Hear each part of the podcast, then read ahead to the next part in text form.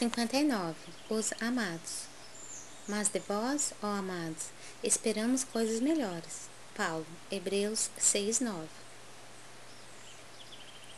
Comenta-se com amargura o progresso aparente dos ímpios.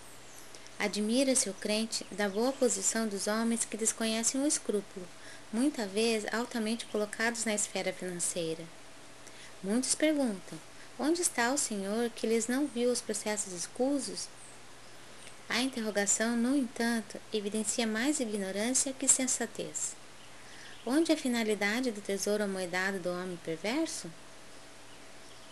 Ainda que experimentasse na terra inalterável saúde de cem anos, seria compelido a abandonar o patrimônio para recomeçar o aprendizado.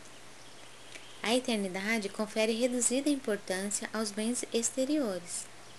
Aqueles que exclusivamente acumulam vantagens transitórias fora de sua alma, plenamente esquecidos da esfera interior, são dignos de piedade. Deixarão tudo, quase sempre, ao sabor da irresponsabilidade. Isso não acontece, porém, com os donos da riqueza espiritual. Constituindo os amados de Deus, sentem-se identificados com o Pai, em qualquer parte a que sejam conduzidos. Na dificuldade e na tormenta, guardam a alegria da herança divina que se lhes entesoura no coração. Do ímpio é razoável esperarmos a indiferença, a ambição, a avareza, a preocupação de amontoar irrefletidamente.